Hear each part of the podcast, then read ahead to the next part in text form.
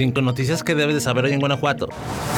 Ya fueron identificadas tres de las seis personas que se accidentaron en el Boulevard Miguel de Cervantes Saavedra de León, lo que provocó la muerte de cinco de ellos. El choque se registró a la 1.25 de la madrugada de este martes, cuando Juan Antonio, de 24 años, manejaba su auto a exceso de velocidad y se impactó contra una malla ciclónica de una primaria y terminó en la barda de un restaurante de comida mexicana en la colonia Lomas de Arvide. En el auto lo acompañaban su novia Andrea Álvarez y su hermano Joel, además de otras tres mujeres que aún no han sido identificadas y quienes lamentablemente perdieron la vida. Los jóvenes regresaban de un rancho y se dirigían a la casa de los papás de Juan en la colonia Las Mandarinas. En entrevista para AM, la tía de Joel informó que el joven trabajaba en la empresa Flexi y en las hamburguesas Rockstar de la zona centro. Además, confirmó que Juan dio negativo a las pruebas de alcohol que le hicieron. Por lo pronto, Juan Antonio se encuentra en la clínica T58 del Seguro Social y en las próximas horas rendirá su declaración de la manera en que ocurrió el accidente y la fiscalía determinará su situación legal.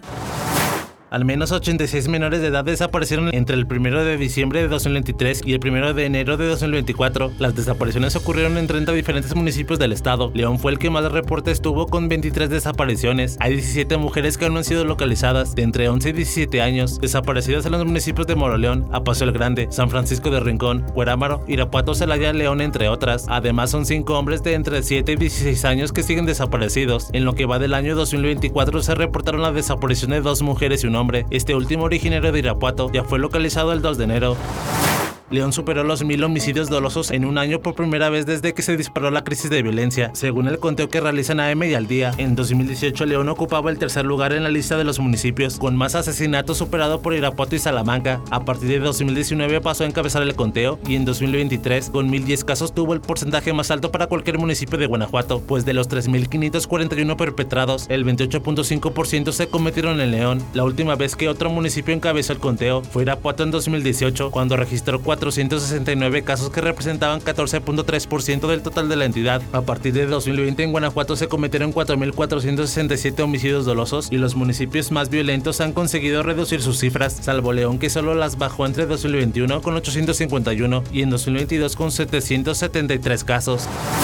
Al menos 200 fotomultas se emitieron durante los dos primeros días de funcionamiento de los radares y las cámaras lectoras de placas en León. Estas primeras infracciones llegarán al domicilio de los dueños de los vehículos en los siguientes 30 días. Durante la segunda quincena de diciembre del 2023, la empresa Autotraffic concluyó la instalación de los radares y cámaras para detectar la velocidad de los automovilistas en 10 puntos de León. También entregaron dos equipos móviles que la policía vial instalará de manera aleatoria. El municipio pagará a la empresa 480 pesos por cada multa por el exceso de velocidad registrado, por lo tanto exceder los de velocidad tendrá el costo entre 1.556 a 2.386 pesos. Como parte de las medidas de concientización y educación, el ayuntamiento autorizó que durante todo diciembre las multas fueron de cortesía para los vehículos captados a exceso de velocidad. El secretario del ayuntamiento Jorge Jiménez Lona confirmó que el 31 de diciembre terminó el periodo de prueba del sistema en el que se emitieron 360 infracciones de cortesía con el objetivo de informar y concientizar a las personas sobre la operación del sistema. La Secretaría de Seguridad Pública, Prevención y Protección Ciudadana confirmó que al corte del mediodía día del martes 2 de enero del 2024 sumaban 200 infracciones emitidas por el sistema de fotomultas. Finalmente, la Tesorería Municipal indicó que las multas llegarán al domicilio del propietario del vehículo en un lapso no mayor a 30 días, ya que será la empresa Autotraffic la encargada de enviarles mediante un servicio de mensajería de acuerdo con el contrato existente.